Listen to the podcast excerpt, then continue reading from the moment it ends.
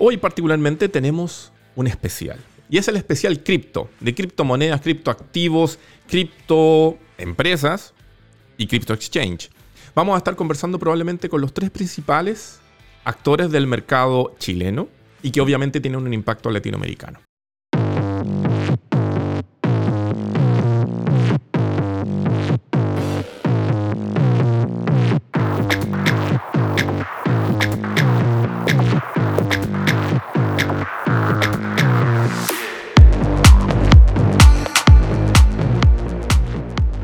Vamos a darle en ese sentido la bienvenida a un amigo de la casa con quien no conversábamos hace mucho rato, quien es Francisco Sáez, emprendedor de larga data y hoy el general de, eh, de digamos, espérame, aquí me falta la memoria, de cryptomarket.com. Seas muy bienvenido Francisco a estas ondas radiales. ¿Cómo estás? Muchas gracias Rob, eh, todo bien por acá, gracias por la invitación. Hace rato no nos veíamos, ha pasado hasta, bajo el puente. Así Todo bien, gracias. Voy a hacer aquí un pequeño reconto, si me, lo permites. Yo conozco personalmente a Francisco desde los albores del tiempo del emprendimiento, probablemente en Chile. Francisco fue un emprendedor que llamó bastante la atención en su momento, liderando un emprendimiento que le tenemos mucho cariño, que se llama Umbo. Después, obviamente ustedes saben que el mundo del emprendimiento tiene diferentes derroteros. Entiendo que después Francisco estuvo pasando por diferentes industrias, particularmente de los medios de pago. Y hoy lo tenemos desembarcando en este gran negocio que es Crypto Market, eh, plataforma para la compra, venta y almacenamiento o guardado de, criptoactivos. Y por eso queremos conversar con él, porque más allá de ser un amigo de la casa, es súper importante donde está desembarcando. Em, Pancho, no sé si nos podéis contar un poco de em, cómo se gestó esto. Porque para mí hace todo el sentido del mundo, pero no sé si le podemos contar un poco a la gente cómo es que estás llegando a CryptoMarket, tal vez cuál es la visión que tienes para liderar desde aquí en adelante la compañía y sobre todo pensando en este año tan complejo de contracción económica, donde muchos también mm. pensaban que las criptomonedas iban a hacer skyrocket y también han tenido su cierto proceso también de compresión. Entonces, cuéntanos un poquito de eso, por favor. Te cuento, mira, bueno, tú ya, ya me conoces, yo tengo varios, varios sombreros. Eh, en visión. Eh, mira, yo cuando, de hecho, cuando estaba en, Umbo, em, bueno, y desde ya 2012, 2013 yo estuve asesorando a varios emprendimientos. Yo he estado trabajando y hacerle un poco publicidad con, no sé, con Let's Go, con MovePass, que lo adquirió ClassPass, eh, con Therapy, que cerramos una ronda capital también hace poco, eh, con Toliv, eh, Shellcatch, Airkeep, CryptoMarket. Entonces tengo un portafolio de empresas que, que ha ayudado como tras bambalinas. Y en 2017 conocí a, a, los fundadores, eh, Rafael Merón y Martín Jofré, y como que hicimos un match bien rápido, nos caímos bastante bien y yo le dije, oye, bueno, ¿en qué están? Y bueno, estamos partiendo, estamos creciendo, necesitamos ayuda con, con X, Y Z. Y dije, mira, sé que yo creo que puedo ayudarlo. Y terminé de nada trabajando con ellos eh, como por ocho meses. Estuve entre 2017 y 2018 como gerente general interino eh, de cara a un levantamiento de capital. ¿ya? Eh, y ahí, estuve, ahí tuve mi primer acercamiento con Crypto Market en 2017. Eh, donde los ayudé y, juntos cerramos una ronda capital de 600 mil dólares con, con Ventures como inversionista lead. Consensus Ventures es el brazo de inversión de Ethereum, de los fundadores de, Ethereum, y con Magma Partners, un fondo chileno que lo maneja Nate Lastic eh, acá en Chile. Sí, sí. Entonces ese fue el primer acercamiento, donde ahí cada uno siguió su carrera por su lado y ahora eh, que yo ya llevaba trabajando harto, hartos años en, en, en, de alguna manera liderando transformaciones digitales y reestructuraciones corporativas, eh, nos volvimos a encontrar justo cuando estaba, yo acababa de salir de, mi pega anterior y me iba a tomar eh, lo que esperaba ser medio semestre, un semestre sabático. Eh, y el otro día me llaman y me dicen, oye, ¿en qué estáis? Y yo, oye, estoy subiéndome al avión. Y me dice, oye, ¿por qué no, no, no nos ayudáis de nuevo? y aquí terminé ayudando a, a Crypto Market como CEO. Ah, mira, muy bien. Entonces, podemos decir, es una suerte de retorno a casa, ¿no? Sí, sí, sí. Buena, buena. Se podría decir. Oye, y el.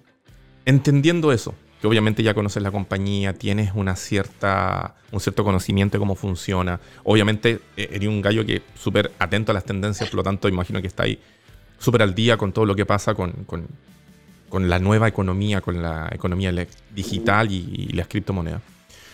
¿Para dónde más o menos va a seguir el camino de CryptoMarket desde ahora en adelante de formalmente CEO? ¿Se va a mantener lo que se viene haciendo? ¿Hay ciertos nuevos énfasis? ¿Hay algo de eso que nos puedas contar? Sino obviamente eh, dejarte que, se puedan contar, por cierto. claro, bueno, esto llegó hasta acá nomás, un gusto. no, mira, eh, se da, y yo, yo pese, pese a que estoy en la industria y estoy metido hace harto años en todo lo que es como compra, venta, entender los principios como fundamentales de lo que es blockchain, la descentralización, eh, tu propio gobierno, anonimato, privacidad. Eh, la propuesta de, de, de, criptomonedas y exchange en Chile, Latinoamérica es bien básica, es compra y espera que suba y vende o compra eh, que baje, llora y vende de nuevo. Entonces, realmente la propuesta es bien básica, es bien pobre, eh, pesa todo. Entonces, eh, si todo sube, la gente compra, hoy día ningún exchange, o sea, no, sé si hay alguno que te permita tomar posiciones cortas para que tú ganes en la bajada, pero ese, eso es para gente que entiende de trading. Y, el grueso de los usuarios no son traders, es gente que tiene curiosidad o quiere meterse en el mundo y compra, pero realmente no sabe qué hacer con, con esto, ¿ya? Porque todo espera que eventualmente suba para poder ganar pero hoy día la gente no lo usa. Eh, realizar una compra de un criptoactivo no llega a ser parte de tu vida, no tienes dónde usarlo, la gente no, realmente no hay mucha educación. Entonces, nosotros hacia dónde vamos a estar moviéndonos es de marcarnos un poco de lo que es eh, el exchange como tal y transformarnos más en una marca como de lifestyle, que, donde tú realmente puedas hacer más con esto. Eh, maneras de aumentar tu patrimonio, maneras de eh, pagar finalmente con esto, porque imagínate, la gente que ya te compró una moneda a nosotros, es gente que tiene cuenta de banco. Entonces, ¿por qué yo tengo que pasar plata a CryptoMarket para comprar una moneda, para bajarme una aplicación, para usar esto en uno, dos, cuatro, cinco lugares que puedo usarlo si tengo mi tarjeta de débito en la mano, tengo efectivo? Entonces la propuesta sigue siendo muy débil. Nosotros estamos pensando y haciendo harto trabajo, eh, no estamos reinventando la, rueda porque ya está todo escrito afuera, eh, en obviamente facilitar la manera en que tú puedas usar tu cripto afuera, que básicamente con una tarjeta de débito crédito.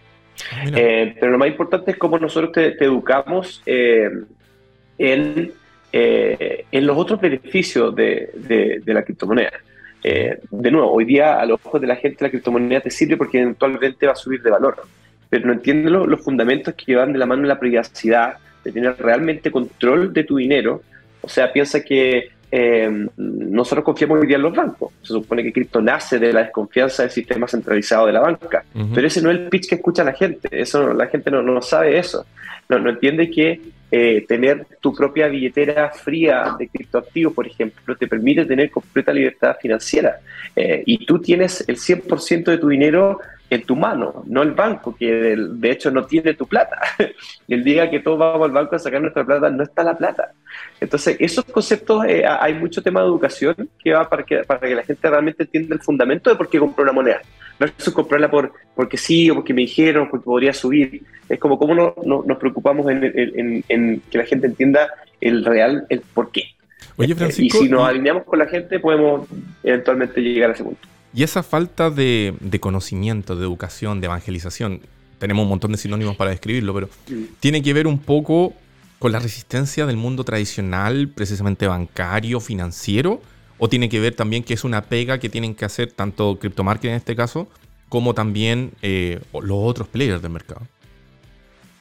Claro, son, son las dos. Em, son las dos pegas. Eh, uno, Chile y Latinoamérica, Chile en específico, es un mercado muy tradicional, donde cualquier cosa que te mueva un pelito al lado de riesgo es como mucho. No, o sea, Chile estudia, anda, saca tu título, gana tu lucas, sigue lo que todos hacen. Entonces, eh, culturalmente no somos tan rápidos en adoptar nuevas tecnologías, por buena que sea. ¿ya? Mm. Entonces ahí es donde viene la pega, donde nosotros tenemos que hacer esta evangelización y educación, a través de productos que hagan sentido, a través de un producto que sea world class, o sea, tú tienes que usar un producto que sea de clase mundial, en niveles de seguridad, en niveles de compliance, en niveles de experiencia, eh, y todo va ayudando. Al final nos queda mucha, mucha pega en la evangelización eh, de este tema y, los fundamentos básicos para que, de nuevo, la gente tenga eh, el porqué.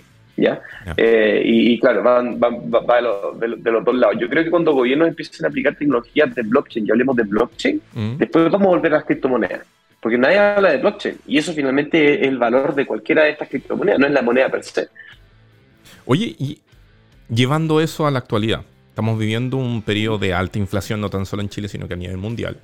Pero particularmente eh, es algo que ha impactado un poco en nuestra sociedad, porque obvio, todos los precios suben, los, los salarios alcanzan para menos, etc. Y habían algunos que decían, a lo mejor vamos a poder hacer un poco lo que ocurrió 2019 y anteriormente, de refugiarse un poco en las cripto, esperar que suban precisamente. Y también se ha vivido un año bastante singular, bastante movido en, los principales, las principales criptomonedas, Bitcoin, Ether, que han ido un poco al descenso, comparado con precios anteriores. ¿Cuál es la, visión al respecto? No te digo sugerencia porque es súper. Cada uno ve lo que hace con su dinero, pero ¿cuál es la visión de esto? ¿Es, ¿Es un momento, al igual como ha pasado anteriormente en la historia? Igualmente hay que considerar si es que la gente tiene posibilidad de tener un X porcentaje de, sus, de su patrimonio en criptoactivos. ¿Cómo se ve esa línea? Claro, eh, todo lo que digo siguiente no es consejo de no es consejo de inversión, es solo una opinión personal. No, mira, em, sí, es que depende del mercado, porque en un mercado bajista, eh, es un mercado como tradicional bajista, en un mercado de criptoactivos bajista, nada te salva de la inflación. O sea, si tú pones 10 lucas hoy día y Bitcoin sigue bajando, vas a perder plata. ¿ya? Ahora, si hablamos de largo plazo, ahí nos metemos en otra conversación porque la gente tiene, eh, como los periodos de alza han sido bastante rápidos, todos esperan ganar plata rápido. Eh, pero el que, el que sabe espera, el que sabe ve, ve indicadores, el que sabe ve curvas de crecimiento, ve, eh, no sé, algún como patrón en el cual te haga sentido y que algo va a seguir subiendo en valor. Pero ¿quién sabe eso? El grueso no sabe eso. Mm. Entonces, ¿qué, lo, qué, cómo, cómo, ¿cómo nosotros podemos crear la industria dándote esa herramienta? Decir, diciendo, oye, mira, ¿Por qué yo voy a comprar un criptoactivo? Mira, sabes que nosotros tenemos una fórmula secreta, obviamente, en la cual puedes ganarle a la inflación, puedes ganarle a este mercado bajista. Ah, ¿cómo lo hacen? Mira, entra acá, comprate este set de criptomonedas. Nosotros, a través de la tecnología mágica que es el blockchain, vamos a poder mover esto por aquí por allá eh, y darte un interés mensual que te ayuda a quizás no ganar, pero no vas a perder. ¿ya? Entonces, si tú quedas neteado, es mejor que tener la plata en el banco. Entonces, esos servicios financieros que si tú los ves afuera, lo ofrecen grandes como, no sé, Coinbase o, Binance, por ejemplo, eh, les permite porque tienen una gran espalda. Pero eh, acá no existe nada. Entonces, eh, se puede combatir, pero no por la compra, sino cómo tú usas ese asset que compras. Y la gente no tiene el conocimiento, entonces ahí vienen los terceros que dicen, mira, nosotros podemos hacerlo por ti, el riesgo es mínimo, eh, y no vas a perder o puedes ganarle de alguna manera a esta inflación. Perfecto. Ahora, entendiendo de que estamos comenzando ya el, el inicio del fin del, de este movido 2022, si tuviéramos que resumirlo, ¿cuáles son, en, entendiendo tu cargo de, gerente general de CryptoMarket, cuáles son tal vez las tres prioridades que, en las cuales se va a embarcar el, la empresa desde aquí en adelante, tal vez, digamos, de aquí a final de año? Eh, o no sé si muy corto el periodo, a lo mejor hablemos de un año tal vez. No, no, no, no, está bien. Me, te, voy a dar, te voy a dar el corto y te voy a dar el largo. Eh, el corto son, son, son, tres, son tres cosas. Lo primero es eh, cómo nos convertimos en, en, un producto que sea de clase mundial. ¿ya? Cuando uno habla de clase mundial, eso creo que resume hartas cosas. ¿ya? Cuando tú usas un IBM, un Microsoft, tú sabes que por dentro los, procesos están finos, todos los servicios que usas están finos, todo es lo mejor de lo mejor para tú obtener lo mejor de lo mejor. Entonces nosotros hoy día estamos eh, actualizando mucho nuestros proveedores, nuestros servicios, nuestros procesos para llegar a ser un producto tope de línea. Eso es lo número uno. Eh, lo otro también que estamos pensando y hay que cranearse mucho es el tema del valor cuál finalmente es nuestra propuesta de valor. Entonces, en el corto plazo tenemos que, de alguna manera, refrescar esa propuesta porque ya, ya no agrega valor que tú entres y compres y va a perder plata. ¿Cuál es el pitch? Ahora entra, compra y es algo más. Bueno, cambia la, cambia la historia. Entonces, eh, ser world class, el tema del valor hacia el mercado y hacia nuestros clientes, eh, y el crecimiento, obviamente. El crecimiento en una industria bajista es muy difícil, eh, es muy caro también. Em, y hay que, hay que cranearse bastante en estas cosas eh, orgánicas, así como comentábamos el caso de, este evento que hizo Buda, pero obviamente hay que ver después los resultados. O sea, hace un evento de 500 mil personas y el cliente promedio va a gastar 100 dólares y eso te lleva a cero, eh, eh, al final los números importan. ¿Cómo queremos cerrar el próximo año? Eh, el próximo año 2023, ojalá, a ver, en diciembre del 2023, cóbrame, una, una, reunión, ojalá siga el cargo. eh, nosotros deberíamos estar viendo una empresa con un millón de, clientes. Wow, wow, qué bonito, qué bonito eso. Proyecciones al corto y al largo, muy bien. Oye, eh, palabras al cierre, antes que nos pille el tiempo. ¿Algún tal vez mensaje que le quieres dejar a nuestra audiencia que está compuesta tanto por personas en Chile, en Latinoamérica, algo en Estados Unidos también, respecto de... Perdón. De las criptomonedas y los criptoactivos? Eh, bueno, ya están todos, estamos todos urgidos por las lucas, estamos todos urgidos por el mercado, así que no le puedo pedir a la gente que se ponga a aprender del mundo, eh, esa va a ser pega a nosotros, pero sí, eh, encantado que todos los que están escuchando y no saben de cripto partan leyendo el white paper de Satoshi Nakamoto, que finalmente es la base fundamental de la tecnología detrás de estas criptomonedas y es lo que eh, les va a dar una pincelada de lo que es la privacidad, la descentralización. Eso es lo primero, en cuanto a educación. Lo otro, bueno, agradecerte a ti por, por la instancia, la oportunidad eh, saludar también al equipo que hoy día somos más de 100 personas repartidas en todo el mundo. Eh, tenemos, somos como 40 en la oficina acá en Chile y los otros estamos repartidos por todo, toda Latinoamérica y el mundo, así que mandarles un saludo si es que están viendo esto. Eh, y nada, después también yo creo que es importante hablar con, con un, saludo a, los que van a hablar después de, en Buda y en Oriol, porque porque es típico de los chilenos que todos se quieren matar entre todos y todos se disparan y al final estos tres competidores, hay tres para todos. Y o tres se matan o tres se unen. Entonces yo quiero invitarlos también a la colaboratividad. Es difícil, siendo un mercado tan chico, tratar de ir a comerse un pedazo grande de la torta, pero si somos más grandes todos, yo creo que más fácil sería competir con los grandes. Buenísimo. Seguimos acá en el especial cripto de Entrepreneur vía TX Plus.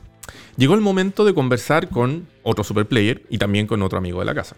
Vamos a hablar ahora eh, de y sobre Buda.com y para eso está con nosotros eh, Diego Vera, que es el encargado de comunicaciones de este, ¿cómo podríamos decirlo? De este Crypto Exchange. Seas muy bienvenido a estas humildes ondas radiales, Diego, ¿cómo estás? Muy bien, y tú, Rob, un gusto nuevamente estar contigo eh, después de tanto tiempo, ¿cierto? Sí, sí. Aparte es rico ver cómo las cosas van evolucionando. Afortunadamente me ha tocado un poco trabajar con Buda en, todos los años de existencia que tiene. Y es bacán ver cómo están haciendo algunas cosas que precisamente es lo que queremos tratar contigo. Em, voy a hacer el preámbulo. Em, año de contracción económica. Eh, año de todo lo que podría salir mal en, en economía ha estado ocurriendo.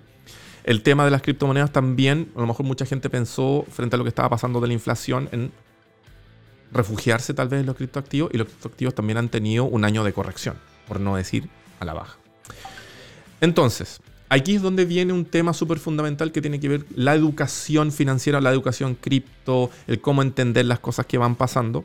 Y entendemos particularmente de que hay una necesidad por parte de los diferentes players que forman parte de la industria cripto de entregar esa información a las personas para que puedan tomar mejores decisiones, decisiones informadas y decisiones conscientes.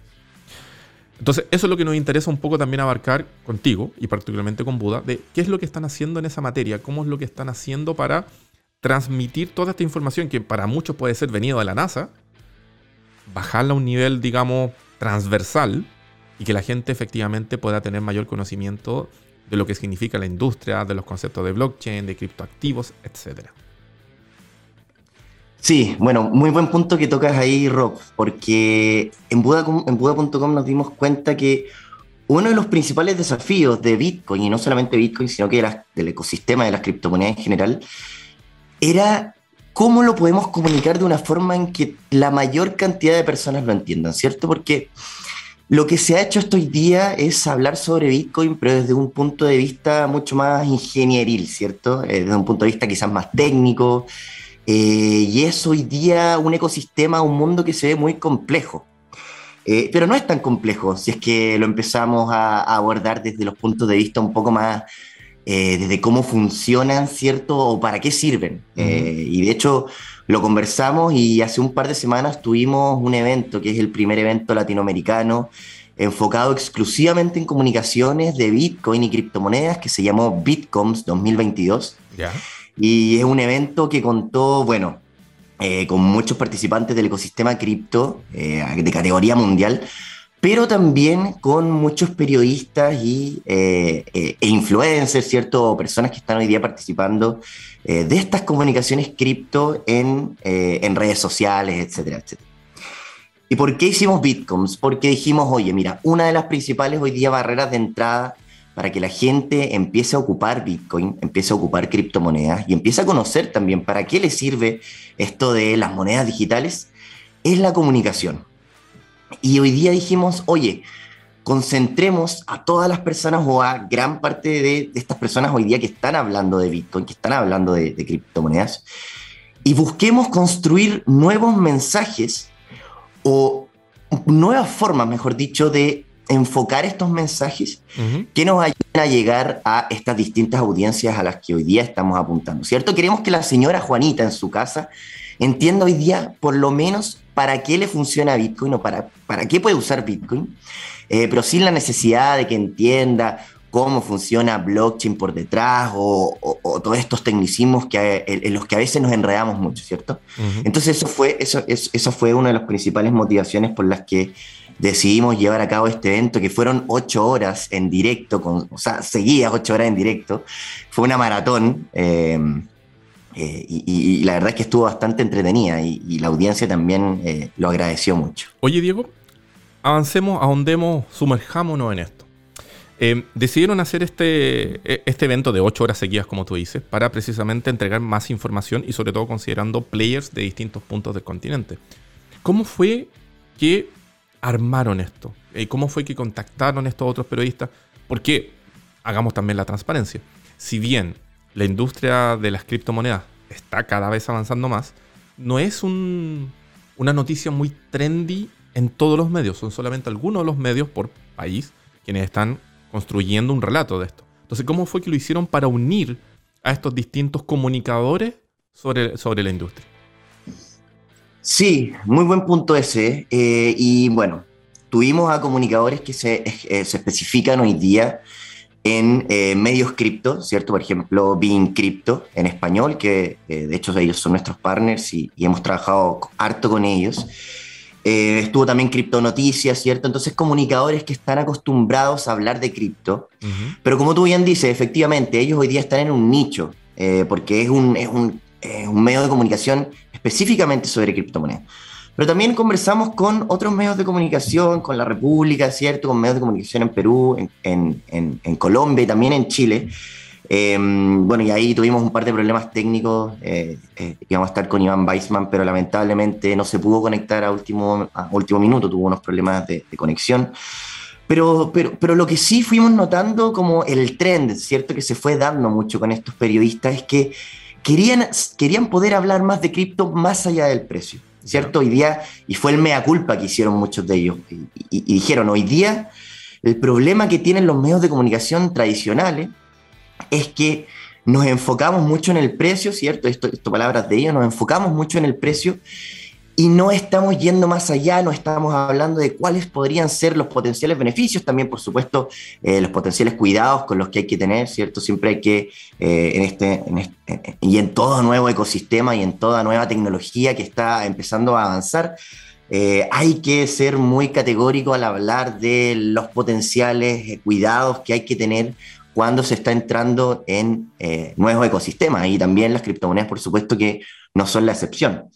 Pero sí, todos los periodistas con los que conversamos, especialmente los medios de comunicación tradicionales, apuntaban hacia querer aprender más, ¿cierto? Para poder también em, hablar de criptomonedas, como te decía, más allá del precio. Oye, Diego, y en esa, en esa línea, lo que busca la gente eh, común, ya vemos a la señora Juanita, el señor Pedro en su casa, o el usuario más, más estándar, lo que busca el, usuario, sobre todo ustedes que están concentrados en la creación de comunidades orgánicas, va en esa línea también de conocer cosas de cripto más allá del, valor de la moneda, más allá de la tecnología, de conocer tal vez aplicaciones más cotidianas? Sí, mira, como te decía, hoy día cripto tiene esa barrera de entrada de que la mayor parte de la gente ha escuchado de Bitcoin, ¿cierto? Si hoy día tú en la calle le preguntas a alguien, oye, ¿sabes qué es Bitcoin? La mayoría te va a decir, lo he escuchado, creo que es una moneda de internet, creo que es una moneda digital, ¿cierto? Pero si tú hacías esa misma pregunta hoy día hace, o sea, perdón, si tú hacías esa misma pregunta hace cinco años atrás, o incluso hace seis, siete años atrás, la mayoría de las personas te iba a decir, no tengo idea, nunca he escuchado sobre Bitcoin. Hoy día la gente ha escuchado sobre Bitcoin, ¿cierto? Pero el problema es que no ahondan más allá porque, lo, porque el concepto que se tiene hoy día de Bitcoin a gran escala es que es algo muy complejo, algo eh, que es una moneda de Internet, pero no se entiende mucho para qué sirve, eh, algo que está muy ligado, ¿cierto?, al mundo tecnológico. Y es verdad, entonces nuestra misión hoy día como comunicadores, ¿cierto? Eh, como empresa que habla de criptomonedas eh, y también la misión hoy día de los medios de comunicación, no solamente cripto, sino también tradicionales medios de comunicación que se dedican a hablar de economía, es lograr explicarle a esa persona que hoy día ha escuchado de Bitcoin pero no lo entiende, para qué sirve Bitcoin más allá de la tecnología, ¿cierto? Porque hoy día Bitcoin está cada vez siendo más parte del debate económico, no solamente cripto, ¿cierto? Ya estamos empezando a salir de esta esfera cripto y está Bitcoin empezando y también las criptomonedas a ahondar en la economía a nivel mundial. O sea, te digo, ya hay empresas a nivel mundial que están eh, ya comprando criptomonedas, hay bancos en Estados Unidos, no solamente en Estados Unidos, ¿cierto? Que están eh, también metiéndose en este mundo de, de las criptomonedas eh, bueno, y no solamente eso, o sea, el propio Banco Central de Chile está estudiando la creación de una moneda digital de un banco central, o sea, una criptomoneda del Banco Central. O sea, esto ya sobrepasó los límites eh, geeks, ¿cierto? De las criptomonedas, de lo que era antes, del concepto que tenía antes, y ya está empezando a permear mucho en la esfera económica y también, por supuesto, social eh, del mundo.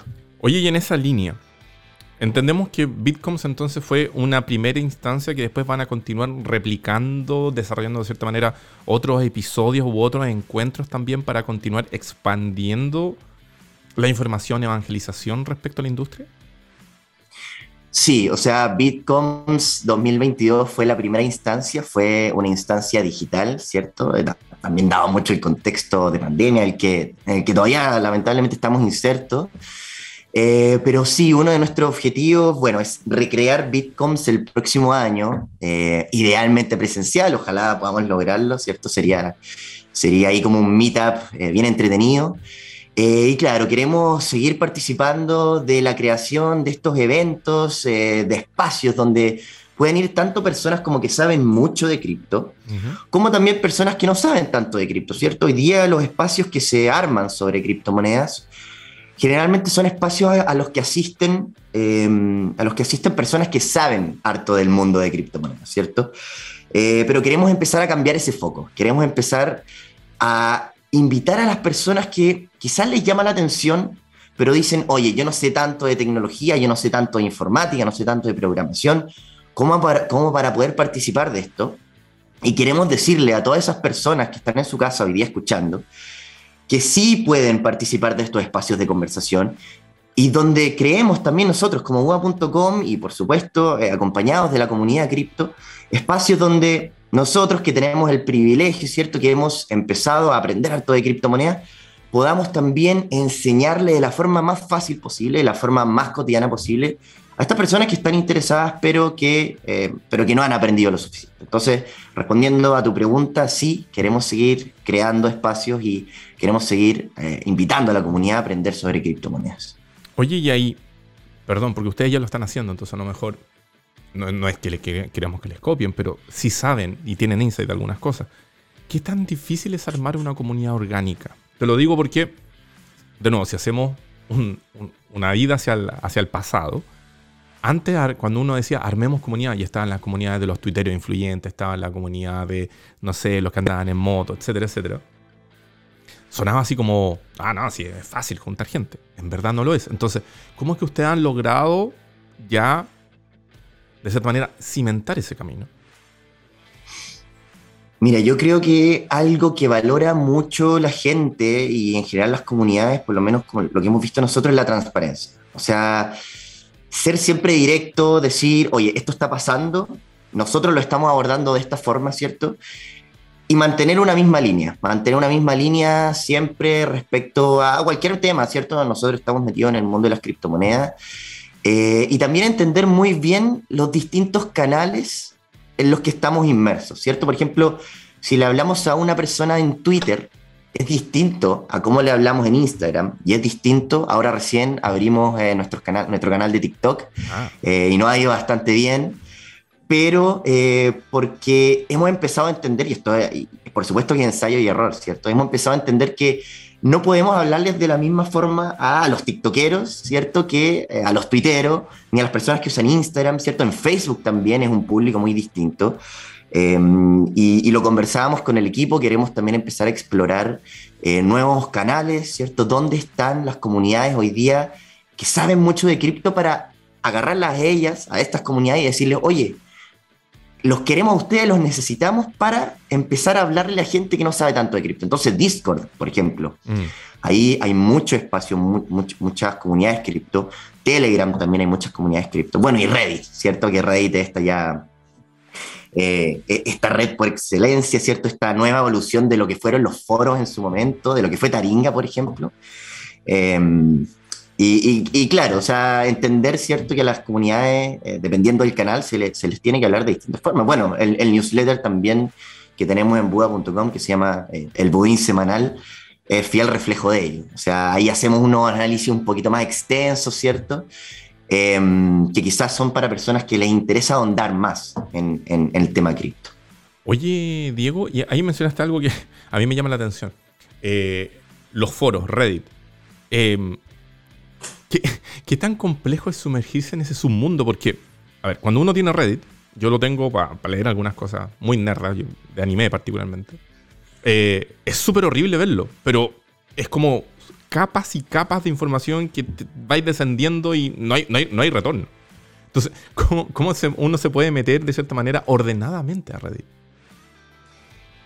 Mira, yo también tengo Reddit y lo uso también para ver, porque bueno, ahí, se mueve mucho y no, no, sé si te acuerdas de esto que pasó, que fue un boom, que fue el tema de Wall Street Bets, ¿cierto? Sí. Que nació ahí en Reddit y, se fue gestando un movimiento que partió de una comunidad muy nicho, pero que terminó permeando todas las capas de la economía y, y, poniendo también en peligro a empresas gigantescas. O sea, fue un, fue un movimiento tremendo, un movimiento espectacular que vimos y y, todos, incluyéndome, lo mirábamos así como, wow, o sea, ¿cómo, cómo lograron esto?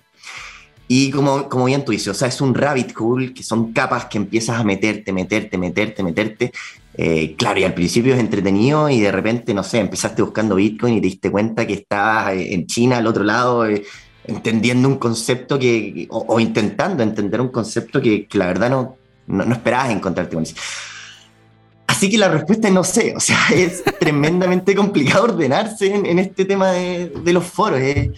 Es, es, algo que, o sea, yo, mira, es una experiencia que, hay que vivir. Eh, en verdad es un, es un, rabbit hole, como tú dices, un, es, un, es un espacio donde tú entras buscando algo y, cierras los ojos, entraste a las 2 de la tarde y de repente ya son las 8 de la noche. Eh, y empezaste a leer de todo, y, pero también es una muy buena forma de aprender una muy buena forma también de decir, oye, ¿sabéis que esto que estaba leyendo me interesa mucho? Eh, y quizás, claro, quizás no en Reddit, porque en Reddit, a ver, tiene también ese factor Twitter que de repente empieza un hilo, ta, ta, ta, ta, ta, ta, ta y, y, y, ahí te puedes perder, ¿cierto? Pero claro, te interesa un tema, por ejemplo, que leíste en Reddit y lo puedes llevar a YouTube, donde ya es mucho más ordenado. Eh, que también te puedes perder en YouTube, pero es mucho más ordenado porque ahí tienes, tienes videos, ¿cierto? Que te explican paso a paso ciertas cosas. Em, y, yo personalmente recomiendo mucho YouTube como uno de los principales canales para aprender de cripto, ¿cierto? O sea, hay de todo, hay que tener cuidado, ¿cierto? Me acuerdo que había una estafa muy, eh, que, lamentablemente se hizo muy famosa en YouTube, que era esta estafa donde usaban a, personajes famosos, por ejemplo, le pasó también a Elon Musk, que decía, oye, envíame, no sé, eh, un Bitcoin y yo te voy a enviar dos de vuelta. Eh, y claro, al final decía, ¿quién va a caer en esta estafa? O sea, ¿quién va a creer que, me van a enviar el doble de bitcoins que estoy enviando? Pero pasó y la gente caía y, yo lo relacioné mucho a algo que pasaba en Runscape en su tiempo. Yo jugaba mucho Runscape cuando era chico eh, y, era el, también duplicando oro, ¿cierto? Entonces tú le dabas, le dabas oro a esa persona y esa persona supuestamente te lo duplicaba. Em, y, a, veces pasaba, o sea, a veces efectivamente te lo duplicaba y tú ibas poniendo más oro, más oro, más oro hasta que llegaba ya a un, punto donde la persona se desconectaba y chao, nunca más te dio tu oro. Esto era lo mismo, ¿cierto? Esto era lo mismo, era como, ¿hasta dónde puedo llegar este? ¡Pum! Robarte tu plata. Em, entonces sí, o sea, y, también siguiendo esa misma línea, hay mucho trabajo que hacer en temas de educación porque es muy delicado. O sea, aquí estamos hablando de la plata de la gente, ¿cierto? Plata que la gente mete y, por eso es tan importante que se aprenda sobre Bitcoin, sobre cómo funciona y sobre también cuáles son los límites que hay, ¿cierto? O sea, no existen hoy día rentabilidades aseguradas y eso, y eso por favor que se entienda muy bien, porque hay mucha gente que dice, oye, dame tus bitcoins y yo te voy a, eh, te los voy a convertir en, no sé, 200% de rentabilidad en una semana. No, o sea, eso no existe y ojalá se entienda muy bien. Eh, esto es un mercado igual que todos los mercados. Entonces, por eso es tan importante la educación, especialmente en este ecosistema. Llegó el momento de conversar con otro importante player de la industria local y latinoamericana, como es Orion X. Para eso tenemos con nosotros a Joel, Joel Weinstein, quien va a estar conversando con nosotros, cofundador y un cargo técnico que en este momento no me acuerdo, perdónenme, con quien vamos a estar conversando de la actualidad eh, que está viviendo particularmente esta, eh, este Crypto Exchange. No sé, eh, Joel, perdóname, sé que eres cofundador, no sé si nos quieres decir también el otro cargo para que no, no, no dejarlo ahí en el aire. sí, Chief Growth Officer. Pero mira, yo siempre he pensado que mientras más grande el cargo, más chico sea el nombre, así que con Joel soy feliz. perfecto, perfecto. Maestro, em, estamos tratando de hacer este especial de cripto para que la gente en un solo episodio pueda tener diferentes visiones sobre lo que está pasando sobre la industria y sobre los negocios de la industria, en, particularmente en Chile. Em, algo que ocurrió hace poco tiempo atrás y que lo encontramos notable fue de la expansión ya formal de Orion X a el vecino país de Perú.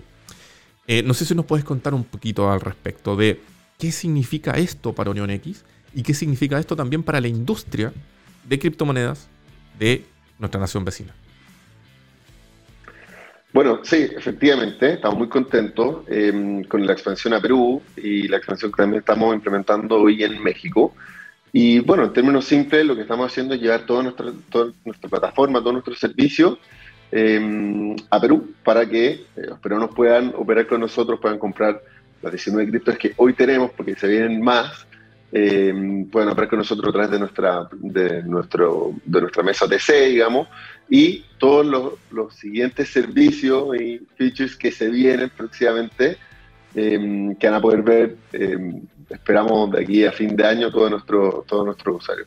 Así que la verdad que estamos súper contentos poder empezar con nuestra operación en, en, este país vecino. Y diré que es bien interesante para la industria porque está bueno ¿no? que startups empiecen a posicionar más regionalmente. Hoy día hay solamente dos actores muy grandes que están muy, muy marcados en México y en Brasil.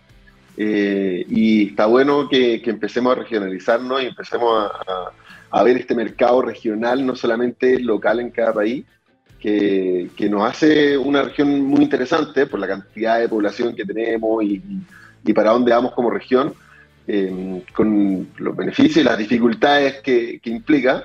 Así que eso, esta tecnología la verdad es que eh, para los latinoamericanos tiene mm, beneficios muy tangibles y, nosotros estamos convencidos de que podemos ser un player interesante e importante para entregarles estos beneficios a, a, la gente de la región. Así que la verdad estamos muy contentos. Ya. Ahora, la consulta que viene de cajón de eso es, ¿Cuánto tiempo llevó el poder finalmente desembarcar en, Perú? No sé si, se puede contar un poquito eso, porque igual hay toda una preparación detrás, ¿no? Sí, bueno, mira, lo primero, yo diría, em, es consolidar tu operación, ¿no? Donde estás. Sentir que ya tienes eh, el control de la operación en el país donde, donde comenzaste y, después tenés que decir, ok, bueno, tenemos esta operación acá, ¿cómo podemos em, replicarla en otro país? Em, tomar algunas decisiones operativas, como qué cargos vas a replicar allá, qué cosas se van a seguir controlando desde acá, como tu estructura ¿no? internacional operativa, ese es el primer paso. Pero después está todo el tema legal, ¿no? O sea, decir, ok, bueno, em, ¿se puede? ¿No se puede? ¿Qué hay que hacer? ¿Cuál es la estrategia? ¿Cuáles son los partners que necesitas? ¿Qué bancos están dispuestos a trabajar contigo? Em, ¿Qué otros partners estratégicos puedes necesitar? ¿Qué sé yo? Pueden ser correras de bolsa, pasarelas de pago, eh, etcétera, ¿no? Eh, y bueno, y entender la idiosincrasia, ¿no? Entender cuál es el problema, cuál es la necesidad. Eh, en el caso de Perú, por ejemplo, a diferencia de Chile, no existe la cuenta RUT. Entonces hay una población muy grande que no tiene acceso a los servicios financieros, a la cuenta bancaria. ¿no? Eh, eso llevó a Perú a crear las billeteras virtuales distintas como se conocen en Chile, eh, en el sentido de que se maneja mucho efectivo. Todavía hay mucha gente en Perú que recibe su sueldo en efectivo. Entonces, eh, lo que hacen las billeteras virtuales eh, o digitales, digamos, es que digitalizan el efectivo. Entonces, tienen la, posibilidad de recibir el efectivo de, de sus clientes y digitalizarlo y darle acceso a, bueno, la banca, ¿no? Como a poder hacer transferencias y, algunos pagos. Obviamente con un montón de restricciones, digamos, para evitar eh, como mal uso, lavado, financiamiento del terrorismo, qué sé yo, pero, pero claro, entonces son, yo diría que es eso, primero ver para adentro cómo lo vas a hacer y después entender para afuera cuál es la necesidad, ¿cierto? Para que tu propuesta de valor sea interesante, porque si al final del día tú llegas con la misma propuesta de valor, pero no está eh, no está aterrizada a, la idiosincrasia local, entonces como que no, tiene tanto sentido, ¿no? Nosotros hablamos de, alguna manera como tropicalizarte, ¿no? En, tu, en el país de destino. Oye, y bueno, está súper buena la, descripción para entender la diferencia de las necesidades que tiene Chile versus Perú. Pero también, por ejemplo, otra pregunta que viene ahí es, ¿cuál es el escenario como tradicional que se enfrenta en Perú? ¿Es similar al del Chile a de Chile, por ejemplo, respecto a la relación entre banca y eh, criptonegocios? ¿Hay una resistencia parecida a la que hay acá o es distinta la situación precisamente por las necesidades de la población? Mira, yo te diría que es distinta. Em, sí, yo te diría que es distinta porque no, había un, no, no, no, existe un quiebre en la relación entre la banca y el mundo cripto a diferencia de lo que ocurre en Chile en 2018, ¿no? que hay un quiebre donde eh, definitivamente se cierran las cuentas y esto implica demandas para allá, para acá, qué sé yo. ¿no? En Perú eso no existe. Ahora yo diría que eh, hasta el minuto tampoco no ha existido tampoco un gran player que se haya instalado en Perú, que sea centralizado, que no sea peer-to-peer, digamos, eh, y que haya agarrado mucha atracción. Entonces, yo diría que todavía no existe un quiebre, hay, hay motivación de, los bancos principales de Perú de, ser parte de este ecosistema. Así que yo diría que es distinto em, desde el punto de vista como del ecosistema financiero, ¿no? que es muy parecido, em, pero distinto a la vez, es el panorama político, ¿no? Como ah, también hay cierta incertidumbre política que también tiene su juego en el tipo de cambio, ¿cierto? Em, y, cosas de esa naturaleza, como alguna resistencia, como, o, algunos problemas sociales. Como en ese sentido, los últimos años em, ha sido un poquito más similar. Ahora, la verdad es que eso ha sido básicamente una tendencia regional. En Colombia vemos lo mismo, en Argentina, en Venezuela. O sea, de que algo no es algo particular de Perú y Chile, digamos, ¿no? ha sido algo bien tendencioso en la región. Ahora, de todas maneras, esto hace, esta, esta descripción del escenario, hace precisamente que ustedes estén apostando por Perú porque ven en el fondo un mercado que se puede desarrollar. Absolutamente, sí, absolutamente. Entonces hay un, eh, hay un potencial muy grande, un mercado que tiene un porcentaje grande, muy informal, pero que se está llevando a la formalización, ¿no? que se está bancarizando, que está yendo hacia un, hacia un sistema más formal. ¿no? Em, y hay una oportunidad muy grande ahí y nosotros queremos capturar esa oportunidad em, ofreciendo todos los beneficios de esta tecnología que bueno, son, son millones, ¿no? como la descentralización, el, ser dueño de tus propios activos, tener un, activo que es deflacionario, ¿cierto? que la expectativa es que, es que vaya ir aumentando su valor en el tiempo y no vaya perdiendo su valor en el tiempo eh, en su poder de compra, me refiero, ¿no? Que, dado que no tiene inflación y cosas de claro. Entonces, claro, creemos que hay una oportunidad muy interesante y esa oportunidad se da en la región en, general, eh, en los distintos países de la región. Este es un, país, es un paso interesante, el, el mercado y la población, digamos, pero es muy interesante para los chilenos, pero hay muchos otros países que se hacen interesantes eh, dentro de ellos está, bueno, México, como mencionaba, que también es el siguiente paso, y bueno, y otros, ¿no? Que voy a intentar no adelantar tanto hoy día, pero, pero sí, la verdad es que nuestra idea es posicionarnos como un player regional para poder apoyar a la gente de la región a verse beneficiado, como te decía, de, de todo, de todas estas eh, características tan interesantes que tiene esta, esta tecnología, esta revolución. Buenísimo. Ahora, perdón, te tengo que hacer esta pregunta porque cae cajón, pero ¿hay alguna proyección, por ejemplo, cuando ya cumplen un año de presencia en, Perú, de una X cantidad de, no sé, de captura de porcentaje de, la industria, de los usuarios allá, haya número de usuarios los cuales estén apuntando en Perú? Sí, pero yo diría que eh, es, no es tan fácil estimar, porque cuando tú estás recién entrando a un nuevo mercado, eh, estás entendiendo muchas cosas. Dentro de ellas, por ejemplo, cuál es tu costo de adquisición de clientes. Entonces, tú llegas con ciertas expectativas. No sé, yo voy a invertir, por decirte un, momento, voy a invertir un millón de dólares. Si mi costo de cada cliente es de 10 dólares, bueno, entonces llegaré a 100 mil clientes. Esa es como la matemática simple. El tema es que cuando tú estás entrando no tienes tanta claridad de, eh, de algunas de estas métricas. Entonces, eh, me gustaría ser conservador en la cantidad de usuarios. Eso sí, lo que sí te podría transmitir es que dada nuestra experiencia en Chile y el conocimiento que tenemos hoy día en el mercado, nuestra expectativa es el próximo año 2023 deberíamos estar transando alrededor de 300 millones de dólares a lo largo de todo el 2023. Wow. Tiene que esa sería nuestra expectativa en, volumen, más que en cantidad de usuarios. Perfecto. Oye, hablando de transacciones, em, había un tema, bueno, y felicitaciones por lo de Perú y que salga todo bien.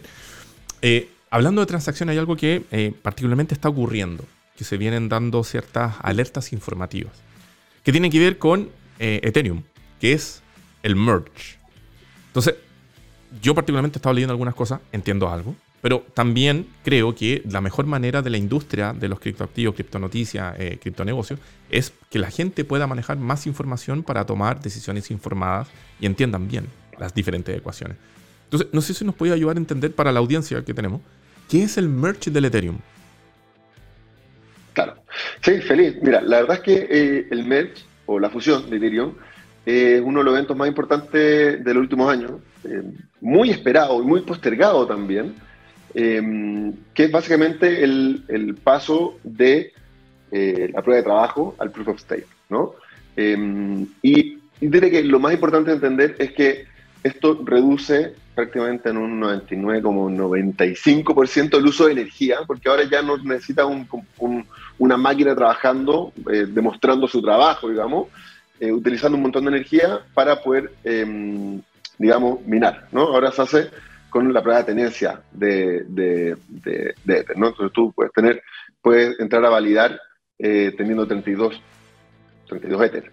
Entonces, ese es el primer, eh, el primer paso eh, muy esperado, donde ahora en vez de ser proof of work, como muestra el trabajo, es proof of stake, que es como la prueba de que yo tengo eh, Ether, ¿no? Tengo como mi inversión ahí que no estoy dispuesto a perder, porque esto tiene mucho que ver con los incentivos, ¿no?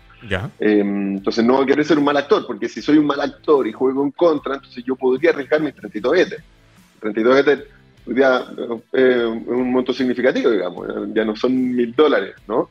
Em, no sé, son cuarenta y tantos mil dólares dependiendo del tipo, ¿no? Entonces, pero, pero esta es una transición eh, que no termina hoy y que tiene ciertas etapas y que el objetivo máximo es lograr una, una, un blockchain, una cadena de bloques que sea más escalable y más eficiente, que permita mayor cantidad de transacciones por bloque, ¿no? que una de las grandes críticas, que cada vez que estamos en Bullrun, y entra todo el mundo a comprar, a vender Ethereum y a, mover tokens en la red, eh, las redes colapsan, los fees son muy caros. Eh, y toda esta transición que está buscando hacer Ethereum em, busca solucionar estos problemas. Ahora, no hay tanta claridad tampoco em, de cuáles van a ser los efectos reales finales. ¿ah? Pero esa es la expectativa. Em, y, y, es importante entender también que eh, Proof of Stake Ethereum no es el primero en cambiarse a Proof of Stake, existen otros como Cardano, por ejemplo, conocido como ADA, el token, digamos. Em, Pero claro, tiene, tiene pros y contras, ¿no? Porque eh, ya no es estas inversiones millonarias en, en equipamiento, esta inversión o este gasto constante en energía. Entonces también tiene detractores que dicen, ¿sabes qué?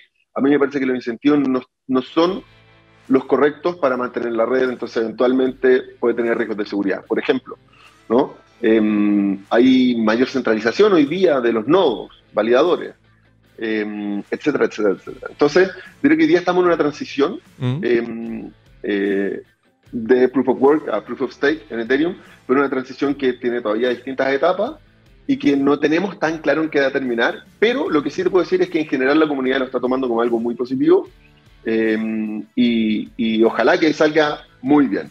Y si Una cosa importante es que no hubo un hard fork. ¿ah? Si, cierto miedo de decir, oye, dale. Si eso lo llevamos al, usuario, digamos, que puede entender o no entender esta ecuación, la, invitación es que sigan en el fondo haciendo las transacciones que tienen pensadas de igual manera, que esto no debería afectar su diario vivir de cierta manera.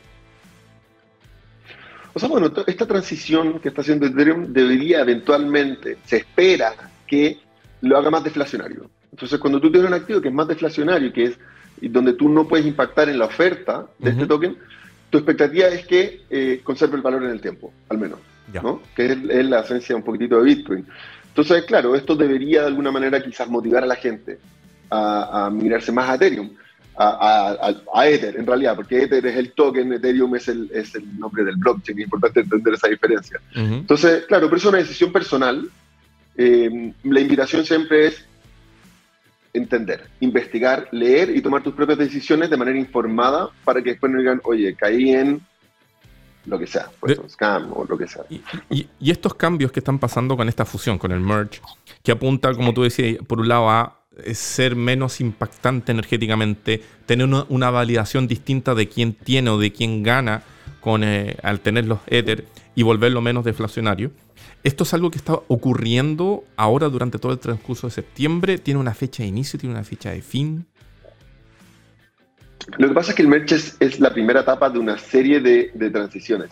Entonces, tiene que ocurrir el merge para que podamos seguir avanzando en estas transiciones.